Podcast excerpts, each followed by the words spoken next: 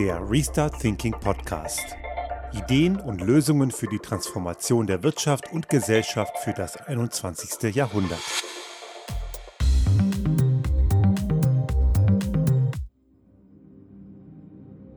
Die Folge 145 des Jahres 2021 und so wie die letzten Jahre üblich möchte ich diese letzte Folge des laufenden Jahres dazu nutzen, auf das laufende Jahr 2021 zurückzublicken, auch wenn das eher eine Art von ja, eher naturwissenschaftlich nicht begründbarer Tradition ist, denn das kann ich als ehemaliger Astrophysiker sagen. Ich habe ja mal irgendwann vor vielen Jahren mal Diplom in Astrophysik gemacht.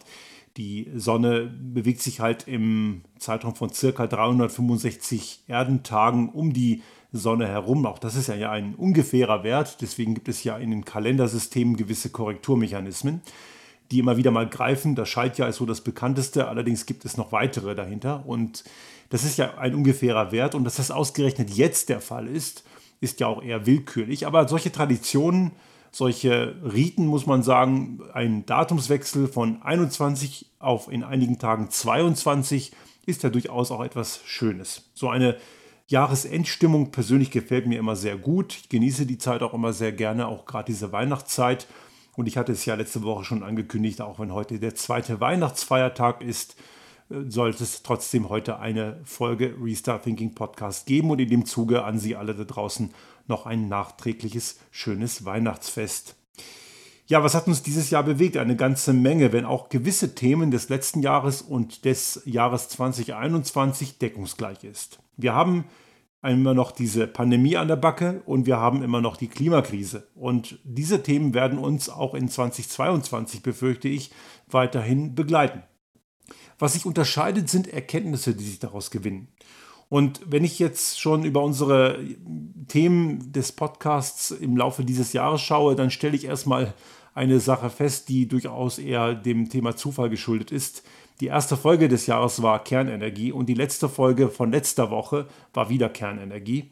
Zeigt also, so richtig weiterbewegt haben wir uns da nicht und äh, das Thema von letzter Woche hat uns ja auch noch in dem Weiterverlauf in der Woche weitergepackt, das Thema Taxonomie und ob so eine dreckige und gefährliche und völlig überteuerte Technik wie die Kernenergie in die EU-Taxonomie gehört. Ganz klar nein. Wir haben das auch nochmal in mehreren Statements auch an Frau von der Leyen geschickt und geschrieben. Es gab auch nochmal von Compact dort eine Initiative, auch an der haben wir uns beteiligt.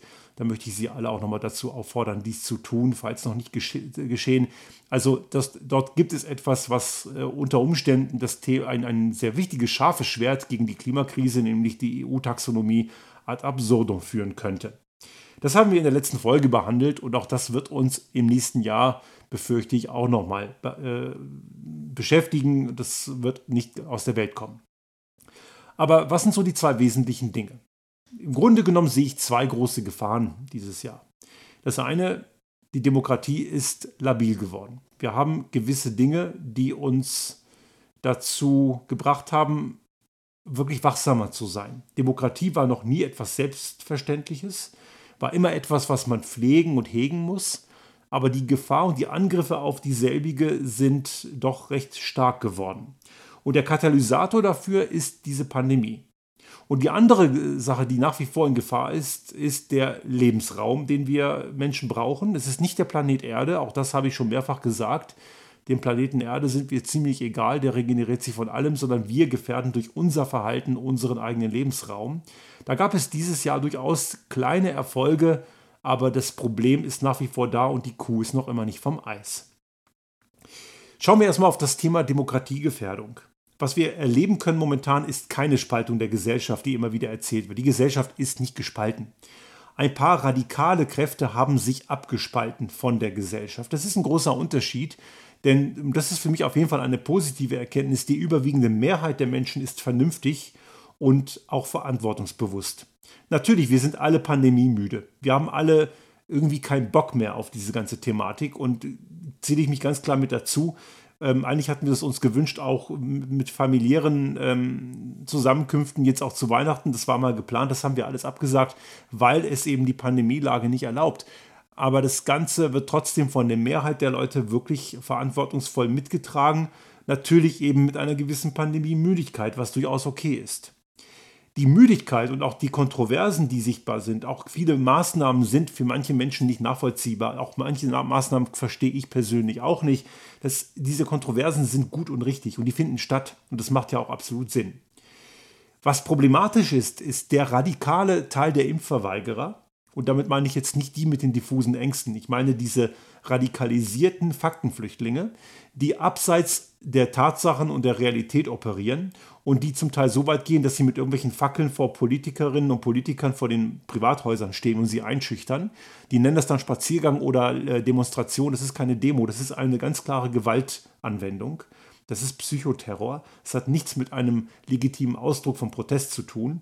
Oder auch Leute, das haben wir hier in Österreich erlebt, die dann äh, Pflegepersonal oder Leute, die in Krankenhäusern arbeiten, dann beschimpfen oder äh, auf dem Weg zur Arbeit blockieren, vor äh, Krankenhäusern demonstrieren. Also solche undankbaren, Entschuldigung, ich muss das so sagen, Arschlöcher, die haben wir auch und die sind eben das Problem. Das sind Brandbeschleuniger, das sind hochtoxische Brandbeschleuniger. Es ist eine radikale Minderheit, aber diese radikale Minderheit kann dazu führen, dass eine Demokratie gefährdet ist. Gift ist auch schon manchmal in kleinen Dosierungen ziemlich toxisch. Und das ist eben ein Problem, das der Staat in den Griff kriegen muss. Und das geht nur mit rechtsstaatlichen Mitteln. Der Staat hat ein Gewaltmonopol und das muss er gegen solche Leute einsetzen. Es, die, die Zeit der Diskussion ist bei solchen Leuten vorbei. Und diese ist schon lange vorbei. Und das ist der Punkt, wo man auch der Politik durchaus einen Vorwurf machen kann. In Deutschland und auch in Österreich, andere Länder wie Frankreich zum Beispiel waren da viel konsequenter, dass man zum Beispiel sagt, ganz klar schon im Oktober, im September, es wird womöglich eine Impfpflicht geben. Ne? Also auch dieses von vornherein Ausschließen der Impfpflicht war ein ganz großer Fehler. Ich würde jetzt auch ungern der Politik jetzt einen Wortbruch vorwerfen. Ich würde eher sagen, schön, dass ihr aus euren, euren Fehlern gelernt habt. Das finde ich viel besser, als jetzt ständig auf diesem Wortbruch Blabla rum zu lamentieren. Diejenigen, die das missbrauchen, sind eh die Verweigerer und auf die brauche ich nicht hören, weil jemand, der Fakten verweigert, ist kein adäquater Diskussionspartner. Und dann gibt es noch die Leute in der Mitte. Und die sind noch erreichbar. Es gibt Leute, die die Impfung bisher verweigert haben, aber nicht zu diesen radikalen Lehrdenkern, selbsternannte Querdenker, die keine Denker sind, die denken nämlich gar nicht, sondern das sind Leute mit diffusen Ängsten, die völlig unbegründet sind. Wir kennen solche Leute auch. Wir schätzen die Leute trotzdem sehr und wir haben immer noch den Dialog mit denen, weil sie keine Faktenverweigerer sind. Sie sind noch falsch informiert und oder, meistens ist es ein und, haben sie diffuse Ängste. Und diese diffusen Ängste, die haben wahrscheinlich alle Menschen bei irgendwelchen Themen. Ein Freund von uns, auch ein Kollege, mit dem ich im Projekt arbeite, hat mir mal erzählt, dass er eine Spritzenphobie hat. Und der hat sich jetzt seiner Spritzenphobie gestellt, der hat sich impfen lassen und für ihn war das eine Riesenüberwindung. Und da sage ich Respekt. Das ist keine rationale Geschichte. Phobien sind nie rational. Ich habe auch eine Phobie, wenn ich zur Routineuntersuchung zum Arzt gehe. Ich habe immer Angst, es könnte was sein. Völlig unbegründet, Gott sei Dank. Aber diese Phobie ist halt da. Ich muss mich dem stellen. Ich muss es überwinden. Jemand, der Flugangst hat, das sachlich wissen solche Leute, dass das Flugzeug, obwohl es dreckig ist, so ziemlich das sicherste Verkehrsmittel überhaupt ist, sehr viel sicherer als jedes Auto im Straßenverkehr. Aber trotzdem gibt es eine Angst vorm Fliegen und die kann ich nicht einfach wegdiskutieren. Also solche Leute muss ich erreichen, mit denen kann ich noch reden. Und die möchte ich explizit nicht in den gleichen Topf schmeißen wie die ganzen Covidioten, die ganzen Volltrottel, die faktenflüchtig sind. Jemand, der zum Beispiel immer noch behauptet, auf den Intensivstationen lägen die ganzen Leute mit Impfschäden, was einfach erstunken und erlogen ist. Oder wenn eine wie Lisa Fritz, irgendeine Komödiantin, letztens im SWR dem Blödsinn behauptet hat, dass es abertausende Impftote gäbe. Das ist einfach erstunken und erlogen, die gibt es nicht. Es gibt ein paar ganz, ganz wenige Fälle im zweistelligen Bereich weltweit, die im Verdacht stehen, Todesfall zu sein mit, im, mit, mit äh, Kontext zur Impfung. Aber auch dort ist die Ursache eher indirekt. Aber natürlich, die 100% sichere Impfung gibt es nicht. Das hat auch nie jemand behauptet. Aber wir haben mittlerweile über 7 Milliarden verimpfte Dosen. Und ich weiß nicht, wie viel Sicherheit man da überhaupt noch braucht, um endlich eine gewisse Sorge und Angst zu überwinden. Und wie gesagt, auch hier, ich rede nicht von den Faktenflüchtlingen, die werden Fakten sowieso nicht akzeptieren, die werden im Zweifelsfall behaupten, dass die Fakten keine seien. Man kann sich auch selber sehr immun machen gegen Fakten und gegen Blödheit hilft leider auch keine Impfung. Zumindest wäre es schön, wenn es eine gäbe, aber die Leute, die sie bräuchten, würden sie vermutlich nicht nehmen. Also hier müssen diese Unterscheidung ganz klar machen. Und natürlich gibt es nicht eine hundertprozentig sichere Impfung, aber wir wissen hundertprozentig genau, dass die Covid-Erkrankung und auch ihre Folgen viel, viel gefährlicher sind. Das wissen wir hundertprozentig und zwar ein Vielfaches. Da reden wir von mehreren Zehnerpotenzen und das sind Fakten. Und ich habe für mich in dieser Krise durchaus gelernt, und so sehr ich auch gerne diskutiere, ich diskutiere auch gerne mit Zeugen Jehovas, denn das ist wirklich eine Meinungsgeschichte, das ist eine Interpretationssache. Religion, Glaube, was glaubt man? Das ist eine persönliche Entscheidung und da kann man kontrovers diskutieren und man sollte jedem seinen Blickwinkel da lassen. Aber über Evidenz und Fakten brauche ich nicht diskutieren und jemand, der Fakten leugnet, mit dem diskutiere ich nicht mehr. Also ich will damit nur sagen, jemand, der selbst wie ich, der sehr diskussionsfreudig ist, es aufgegeben hat, mit solchen Leuten zu diskutieren, dann muss das schon was heißen, weil es hat einfach keinen Sinn, auch mit einem zu diskutieren, der leugnet, dass auf dem Planeten Erde Massen nach unten fallen. Aber genau auf dem Niveau agieren da einige. Und jemand, der noch immer behauptet, die Impfung würde nichts bringen und äh, sei womöglich noch gefährlich oder noch schlimmer Teufelszeug von Bill Gates, diese Leute sind keine Diskussionspartner. Ich bin kein Psychotherapeut und ich bin nicht in der Lage und dazu qualifiziert, mit solchen Leuten eine Diskussion zu führen.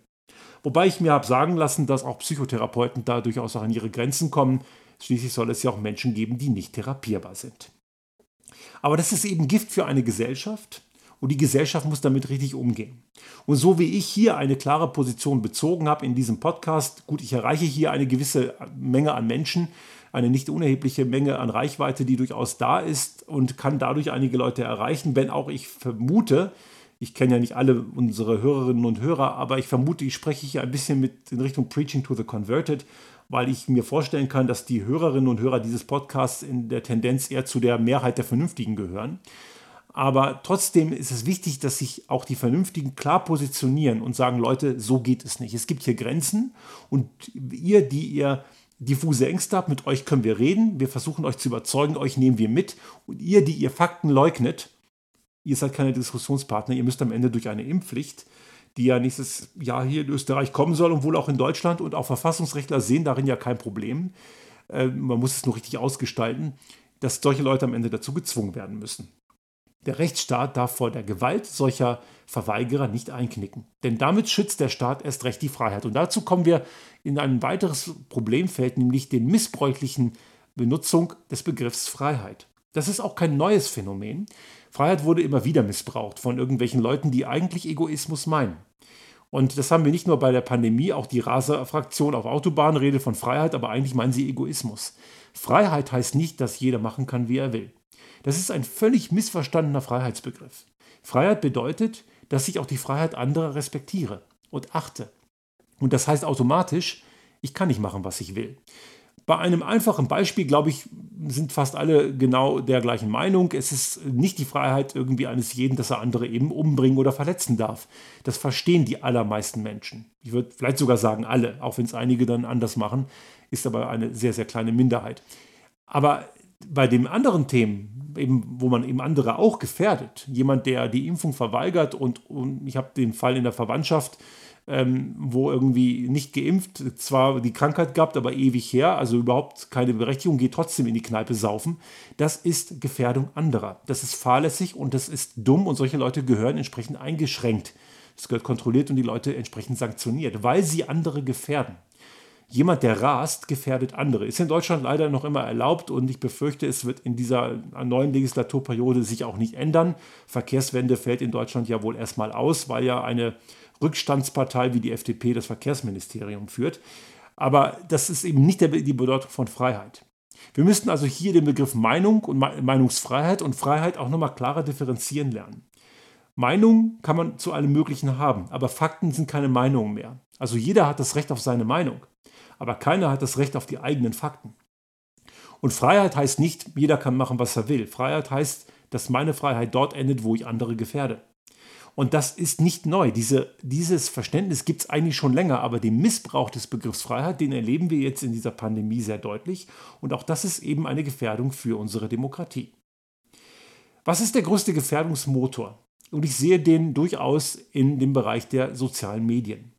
Ich bin da jetzt kein Experte. Ich hätte große Lust, mich zum Beispiel mit Leuten wie Sascha Lobo mal auszutauschen, der wirklich äh, da Experte ist, der das Thema soziale Medien und auch Kommunikation natürlich als Fachmann ganz anders im Blickfeld hat als, als ich, der das nur peripher beobachtet. Aber in meiner Wahrnehmung sehe ich in den sozialen Medien bei all den Vorteilen, die die durchaus haben, mehr Gefahren als Nutzen. Das ist für mich auf jeden Fall auch eine Erkenntnis dieses Jahres, weil nicht nur solche Schwurbelmedien wie Telegram, die ja nun offensichtlich gefährlich sind, weil dort ja wirklich jede Hetze und jede Lüge ungestraft stehen bleiben kann.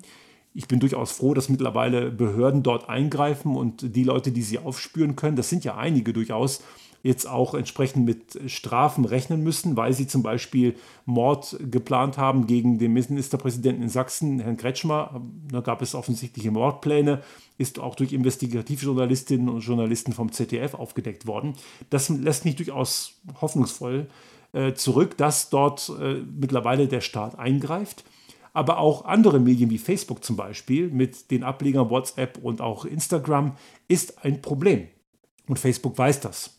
Eine Whistleblowerin hat in diesem Jahr enthüllt, und das fand ich sehr interessant, dass Facebook auch sehr genau weiß, welche Schäden sie für Demokratie, Gesellschaft und auch für die Entwicklung von Teenagerinnen und Teenager anrichten. Das ist denen alles bewusst. Aber trotzdem nehmen sie es gerne in Kauf und sie gewichten die negative Emotion, so wissen wir von dieser Whistleblowerin, und auch das verwundert mich keineswegs, mehr als eben die positiven Emotionen, weil sich damit mehr Profit machen lässt negative Emotionen, irgendwas hochjessen, irgendwas, äh, wo man sich empört, sei es, selbst wenn es nicht stimmt, ist einfach profitabel für soziale Medien. Und deswegen finde ich den Begriff asoziale Medien dort sehr viel stimmiger. Ich bin ja etwas auf LinkedIn und Twitter aktiv und auch dort kann man diesen Effekt beobachten. Das ist keineswegs so, dass es dort besser ist. Es ist nur nicht so intensiv. Aber das Problem ist ganz genauso. Und ich erwische mich da durchaus auch, dass ich manchmal sage, oh, die, jetzt guck mal, was dafür Volltrottel-Kommentare unter irgendeinem Post von gewissen Politikerinnen oder Politikern sind. Ähm, aber ich lese mir nur zwei, drei durch und manche blockiere ich auch. Ganz vereinzelt melde ich sie auch. Aber man merkt auch, irgendwie ist es so eine Art Voyeurismus wie Autobahnunfall. Man muss halt doch hingucken, obwohl man es eigentlich gar nicht so gerne will. Also da werden gewisse menschliche Schwächen ganz bewusst angezapft. Und das ist eben demokratiegefährdend. Und wir haben diese Demokratiegefährdung in vielen Facetten. Wir haben in Europa, auch das mussten wir dieses Jahr feststellen, gewisse Staaten, die in die Demokratiefalle gerutscht sind, beziehungsweise eine Demokratiefalle in sich, dass die Demokratie aufgeweicht oder aufgelöst wird. Wir haben einige Diktaturen in Europa mittlerweile zu verzeichnen. Nicht nur Lukaschenko in Belarus, auch Russland ist eine Diktatur. Orban in Ungarn ist eine Diktatur. Polen ist auf dem besten Wege dorthin. Erdogan ist zwar nur ein ganz kleiner Fitzel Europa, aber auch das ist eine Diktatur und Österreich wäre fast eine geworden. Sebastian Kurz sind wir zum Glück los, aber die äh, mafiösen Strukturen dahinter sind immer noch da. Und die Inkompetenz ist auch immer noch da. Das Problem der Korruption und dieser ganzen Bünde und dieser ganzen Strukturen sind halt nicht weg. Ob das Ganze justiziabel ist, wird man dann sehen, aber moralisch verwerflich und äh, zu verurteilen ist es in jedem Fall. Und was man ganz klar sagen muss, und das war auf jeden Fall ein Highlight für mich dieses Jahr, zumindest wenn man in Österreich lebt, der Rechtsstaat ist in Österreich intakt. Der funktioniert und der hat den Angriffen aus der türkisen Sekte stattgehalten. Gott sei Dank. Die rechtsextreme FPÖ ist ja nicht in der Regierung, die sind ja mittlerweile komplett im Covidiotenlager.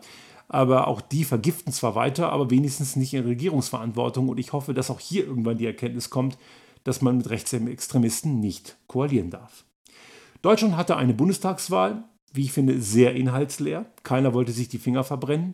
Dazwischen kam noch eine Flutkatastrophe im Ahrtal und ich glaube nicht, dass äh, der Lacher von Armin Laschet dazu geführt hat, dass die CDU, CSU die Wahl verloren hat, sondern es ist insgesamt die Krise des Neoliberalismus und auch der Konservativen. Dazu kommen wir gleich nochmal. Die Bundestagswahl hat am Ende ein Ergebnis zur Folge gehabt, was, glaube ich, keiner unbedingt erwartet hätte.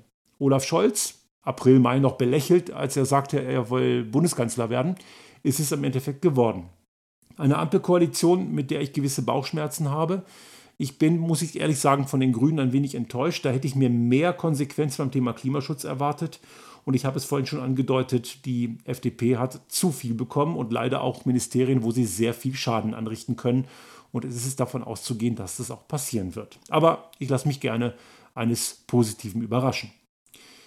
Was ist noch passiert in diesem Jahr? Es gab eine Klimakonferenz. Das ist auf jeden Fall positiv. Und die in Glasgow, die COP26, die 26. Klimakonferenz, hat ein Ergebnis zur Folge, was natürlich viel zu klein ist, viel zu inkonsequent, aber immerhin fossile Energieträger wie Kohle sind mittlerweile als wesentliche Ursache für die Klimaveränderung identifiziert. Konsequenzen viel zu wenig bis keine. Also in Summe bin ich eher bei, deren, bei den Fridays for Future Bewegung, die sagt, das ist eben eher eine Labershow gewesen. Es hat nicht die Konsequenz, die man brauchen müsste. Natürlich ist das, mag das revolutionär sein, dass man jetzt gewisse, gewisse Energieträger als etwas äh, jetzt gebrandmarkt hat, was sie sind, was man schon längst weiß. Aber es braucht eben auch Konsequenzen daraus. Es gibt eine weltweite Unternehmenssteuer seit diesem Jahr. Auch das ist umgesetzt und eingeführt. Das bringt ein bisschen Steuergerechtigkeit. Das ist ja durch die US-Finanzministerin Yellen ange, angezettelt worden, also wurde auch ratifiziert. Und das lässt hoffen, dass auch die Tech-Konzerne wenigstens ein bisschen dieser Steuern zahlen, die sie eigentlich zahlen müssten. Wir haben bei uns im Unternehmen einiges äh, schaffen können in Sachen Klimatransformation, ökologische Transformation. Wir sind seit März Mitglied des äh, Global Compact der Vereinten Nationen. Das ist die weltgrößte Initiative für Nachhaltigkeit im Wirtschaftskontext. Und meine Frau hat in dem Zuge nach dem GHG-Protokoll, also dem Greenhouse-Gas-Protokoll, unsere Klimabilanz gerechnet oder beziehungsweise ist noch immer dabei. Und gemäß Scope 1 und Scope 2 sind wir klimaneutral. Das ist kein Grund, sich auszuruhen. Es gibt ja noch Scope 3, also wir müssen da definitiv weitermachen, aber wir haben noch weiter unsere Mobilität optimiert. Wir sind in Sachen Mobilität noch klimafreundlicher geworden, aber die nächsten Schritte lassen weiterhin auf uns warten. Wir wollen auch irgendwann, obwohl wir seit 2016 voll elektrisch fahren, auch irgendwann das Auto loswerden. Ob das nächstes Jahr gelingt, ist eher fraglich, aber wir arbeiten daran, dass das Auto gar nicht mehr gebraucht wird, denn das Auto ist nicht die Mobilität von morgen. Zumindest nicht in der Art und Weise, wie wir heute damit umgehen. Auch darüber haben wir irgendwann im Laufe des Jahres eine Folge gemacht.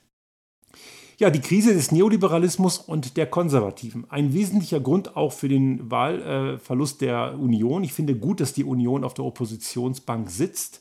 Ich habe jetzt wenig Hoffnung, dass, sie, dass die CDU mit einem Friedrich Merz, einem Relikt von früher, den Neuanfang schafft, denn er steht auch für dieses ganze neoliberale Zeug. Und der Neoliberalismus ist schon immer falsch gewesen, aber die Erfolgssträhne des Neoliberalismus ist ziemlich am Bröckeln. Und das ist gut so. Allerdings der Grund warum ist weniger gut so. Denn der Neoliberalismus kämpft mittlerweile gegen einen Gegner, der nennt sich Planet Erde. Und der schert sich nicht um Marketingmechanismen aller Initiative Neue Asoziale Marktwirtschaft. Und der schert sich auch nicht um irgendwelche Versprechungen und Narrative, sondern die Natur folgt ihren Gesetzen. Und die passen nicht zu den Gesetzen des die Wirtschaft muss immer am meisten Freiheit haben Prinzip und dass der Markt alles regeln würde. Tut er nämlich nicht.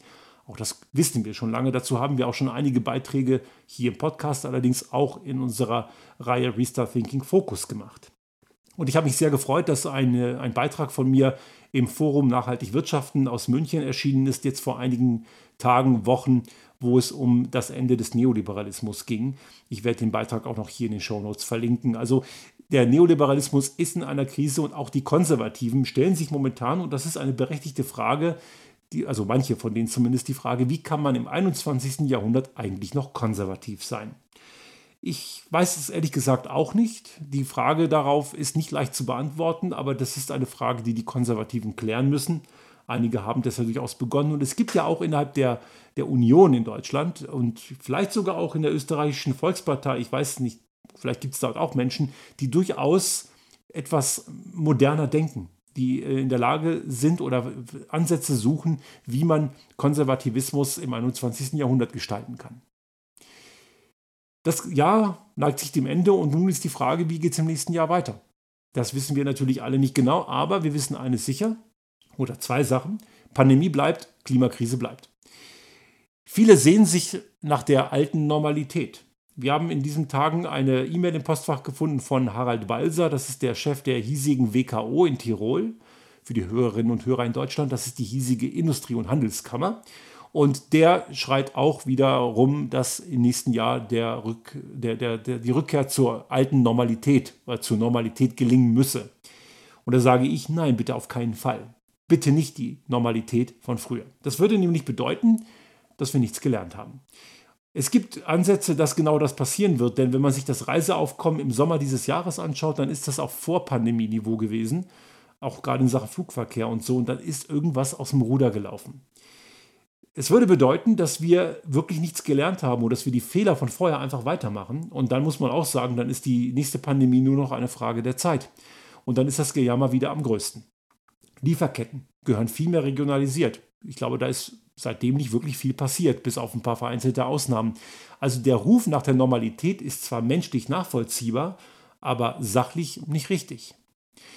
Ich verstehe durchaus den Ansatz, den Julian Nieder-Rümelin, er ist Philosoph und der stellvertretende Vorsitz des Deutschen Ethikrates, und er hat eine Professur in München. Der saß äh, vor ein paar Tagen in der österreichischen ORF-Talk-Sendung im Zentrum und hat was ganz Bemerkenswertes gesagt, wo ich allerdings ihm nicht hundertprozentig zustimmen würde. Wobei ich allerdings die Aussage nachvollziehen kann, nämlich er sagte, wir müssten jetzt die, die, die Sucht nach der alten Normalität, also das, das, das den Ruf nach der alten Normalität erstmal folgen, weil der, das Bedürfnis in der Gesellschaft ist dahingehend einfach sehr, sehr groß. Und erst wenn wir die wieder stabilisiert haben, dann können wir den Schwung nutzen, um dann die nächsten Themen, die nächsten Probleme anzupacken.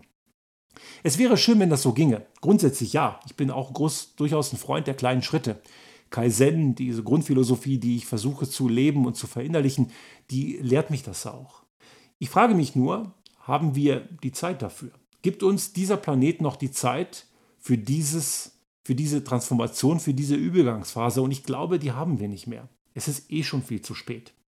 Und ich würde dort eher einen anderen Ansatz wählen. Lassen Sie uns, und das bringt mich ein bisschen zum Endstatement dieses Podcasts und dieses Jahres, lassen Sie uns mehr über das reden, was Veränderung Gutes kann. Wir gehen zurück in die Normalität und verändern an gewissen Stellschrauben Dinge, die uns am Ende noch mehr geben, als wir vorher hatten. Es wird besser. Es wird noch geiler. Es wird noch schöner. Es wird noch gesünder. Und insbesondere wird es besser für die nächsten Generationen. Denn das Schicksal unserer Kinder, auch wenn wir hier keine haben, aber trotzdem sind wir keine Egoisten, das kann uns nicht egal sein. Und deswegen wünsche ich mir fürs nächste Jahr, und ich möchte ja immer versuchen, mit etwas Positivem zu schließen, dass wir mehr über unsere positiven Erfahrungen berichten. Ich möchte, dass wir die Klimakrise nicht dadurch anpacken, indem wir ständig erzählen, was wir alles Böses verändern müssen und welche Einschränkungen wir haben werden und wie teuer doch die Klimakrise ist. Nein, die Klimakrise ist überhaupt gar nicht teuer. Klimakrise nicht ernst zu nehmen ist richtig teuer. Und wenn wir die Veränderungen anpacken in der Mobilität, in der Ernährung, in der Art, wie wir wirtschaften, in der Art und Weise, wie wir heizen, wie wir Energie erzeugen, und das kann man auch sozial gerecht machen, dass nicht am Ende die sozial Schwachen die Zeche zahlen, dann haben wir am Ende in Summe viel mehr davon. Und wir müssen von unseren positiven Erfahrungen berichten. Wir tun das immer wieder und wir werden das nächstes Jahr intensivieren. Wir haben unsere Mobilitätswende vollzogen. Und ich sage ganz ehrlich, und das meine ich aus vollster Überzeugung, ich möchte nicht zurück in die alte Welt der Mobilität, wo ich zu meinem Termin mit dem Auto gefahren bin. Es geht anders schon heute. Obwohl noch vieles da besser werden muss, schon erheblich besser. Ja, auch wenn man sich anders ernährt, wenn man regionale Lebensmittel einkauft, die sind meist gar nicht teurer als der Discountermüll, der am Ende auch noch klimaunfreundlich und ungesund ist. Man sollte darüber berichten, was alles bereits machbar ist. Wir haben im letzten Jahr das mal mit unserer 30-Tage-Klimaaktion gemacht. Da gibt es gewisse Dinge, die sind möglich. Aber wir müssen darüber mehr erzählen. Und wenn wir das tun, können wir andere animieren, es auch zu machen. Und das bringt uns am Ende so viel mehr, als wenn wir ständig immer wieder erzählen, wie schlecht etwas ist. Wir müssen in die Positivkonnotation. Und ich wünsche Ihnen und Ihren Familien, egal ob Sie jetzt zu denjenigen gehören, die unser System, unsere Gesellschaft, unsere Infrastruktur, unser Gesundheitssystem am Laufen halten, oder ob Sie ein paar besinnliche Tage zu Hause mit den Liebsten haben, hoffentlich entsprechend gesund und unter Pandemiebedingungen ja alles ein bisschen eingeschränkt. Ich wünsche Ihnen wirklich alles, alles Gute. Bleiben Sie fit und bleiben Sie vor allem gesund. Das ist ja nicht selbstverständlich in, diesen, in dieser Zeit. Falls noch nicht geschehen, gehen Sie bitte impfen. Tun Sie das. Tun Sie sich selbst, Ihren Angehörigen und der gesamten Gesellschaft diesen großartigen Gefallen. Wir können auf die Wissenschaft stolz sein, die in so kurzer Zeit so innovativ ist. Und dank der Impfung leben wir heute einfach länger. Also bitte auch das mitnehmen. Und ich wünsche Ihnen alles Gute und stellen Sie sich den Herausforderungen. Natürlich können wir die Konzerne nicht aus der Verantwortung stehlen. Der CO2-Fußabdruck der Konzerne ist viel, viel größer und Sie können sicher sein, das, was ich tun kann im Rahmen meiner Möglichkeiten, tue ich, dass ich auch mit den Unternehmen, mit denen ich arbeite, diese Themen bespreche. wenn neue Gebäude geplant sind, ohne PV sollte da nichts passieren und die Unternehmen nehmen das Thema auch ernst. Zumindest die, mit denen wir arbeiten, die nehmen das ernst, die setzen viele Dinge schon um und das werde ich im Rahmen meiner Möglichkeiten tun. Wenn jeder im Rahmen der eigenen Möglichkeiten daran arbeitet, geht da verdammt viel. Und berichten Sie darüber. Erzählen Sie allen, wie gut es Ihnen damit geht. Und da werden wir nach und nach, vielleicht so ein bisschen Guerillataktikmäßig, eine Veränderung bewirken. In dem Sinne Ihnen allen, wo auch immer Sie gerade da draußen stecken, alles Gute für das Jahr 2022.